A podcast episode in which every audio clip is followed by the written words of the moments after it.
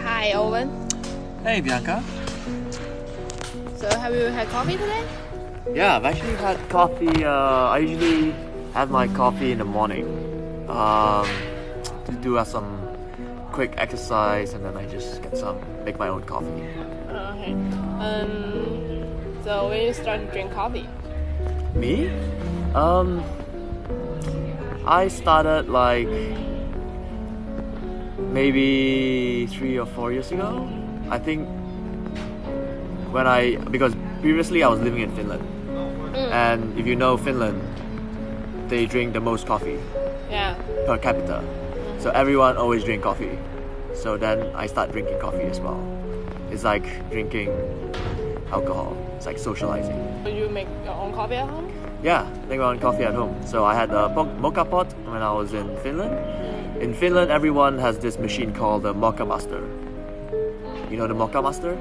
Uh, kind of uh, mocha pot or? No, no, no, no. It's uh, they have the you put. How do they do it? Oh, you just put the the the, the grind coffee powder on into um, Kind of like uh, a. filter.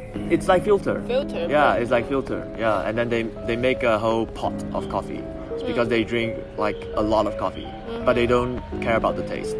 It's just for. Uh, coffee they, in it. yeah, they just uh, you know, just to get some uh, energy. Yeah. Um. So. What is your favorite coffee actually? My what? Your favorite coffee? I don't have a favorite coffee. It's just coffee to me. Like, Okay. so do you like black coffee, white coffee, or Ah, like instant okay. coffee? Do you have any experience Um, like uh, for? it depends. If I'm traveling, then instant coffee because I can make it easily. Just Yeah, you put hot just- water. Yeah. If I'm at home, uh, I use my mocha pot. Then I just drink black coffee Mhm. because I don't buy milk. Why not? Because I only use the milk for coffee, and then then the milk will like I can't use enough milk for the coffee. You don't drink milk without coffee. No, I don't drink milk without Okay. coffee. Yeah, yeah. So, uh, but when I go to a cafe, then I will order uh, coffee with milk because then, you know, I don't drink coffee with milk at home. So when I go to a cafe, then I just drink coffee with milk. Yeah. So, uh, which do you prefer, like a flat white latte, cappuccino, or something? To be honest, they all taste the same. Okay.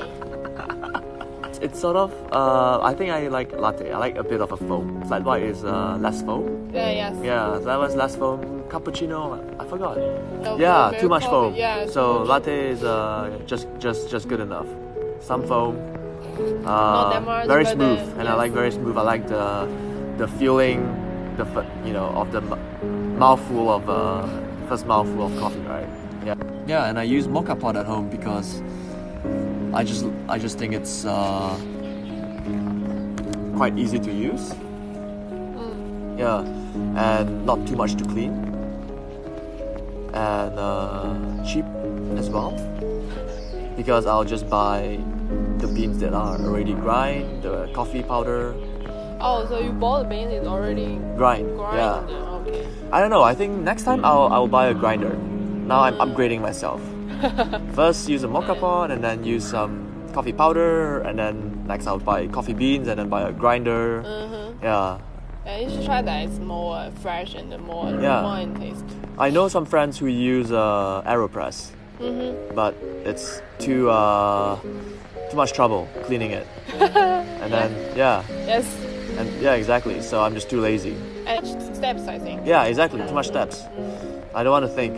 Just put the coffee powder in the mocha pot, put it on the stove, and then you wait, and then you get the coffee. It's most easy way to make coffee. Just use the French press. It's like a French press. Ah, I tried French press. Actually, I tried French press before uh, mocha pot, but I don't like the. I don't like it. taste. Yeah, I don't like the taste. it's Yeah. not that clean. Yeah, exactly. Uh, and also, I think it depends on the French press. Uh, if you buy some cheap one, I think you get a lot of the residual Yeah. Yeah. So uh, I yeah, it's just not as clean. So, except the way, have you owned some like uh, takeaway coffee at home or somewhere? No, I never bought takeaway coffee in my life. Why Yeah. not? Well, I don't know. I, I like making coffee. The feeling of uh, making coffee. It's uh, it's not fresh. You know, takeaway coffee. Uh, it takes uh, a bit long way to deliver to Yeah. you. Yeah. And Yeah, the taste exactly. is uh, like uh, not that good. Yeah, like because the price of takeaway coffee is the same as uh, going to a cafe. Then I, I might as well go to a cafe. Yeah. Yes, that's true. Okay, thank you today. Okay. Thank you, Bianca.